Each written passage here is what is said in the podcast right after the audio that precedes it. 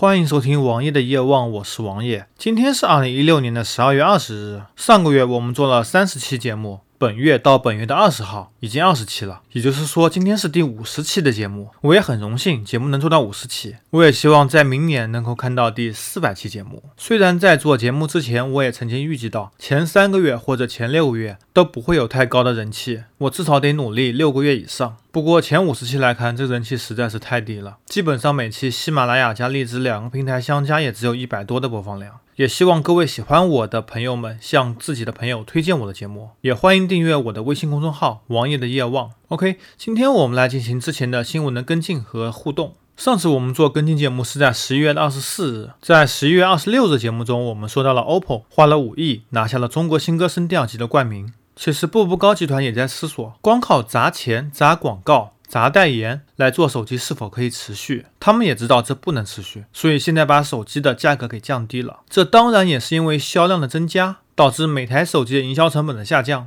所以他们可以把一部分利益给让出来。相反，隔壁一家靠海军营销的企业，手机的价格却节节攀升，甚至性价比可能还比不过 OPPO 和 vivo。我同时也希望 OPPO 和 vivo 能够加强软件的建设，毕竟在手机 CPU 性能过剩的今天。可以很低的价格做到一个均衡的手机。在十一月二十八日节目中，我们说到了 F1 的谢幕，本赛季 F1 结束了，但是尼克罗斯伯格这个冠军却在结束之后几天宣布了退役，激流勇退嘛，毕竟他今年的冠军还是有一定的运气成分的。激流勇退对他和他队友都是一个非常不错的选择。在十一月二十九日说到了快递业的三足鼎立，我们当时狠狠地表扬了京东的快递，但是京东却在十二月一日提高了运费的价格，提高了免运费的门槛。这着实也让我打了自己的脸。不过，既然要生存，那必须要保证利润，至少保证不亏钱吧。对于京东来说，可能也是一个不得已的选择。十一月三十日，说到了沙佩科恩斯空难，在此之后，沙佩科恩斯也被授予了男巨杯的冠军，而他的竞争对手则获得了公平竞赛奖，这也是一个两全的结果。十二月一日，艾滋病日，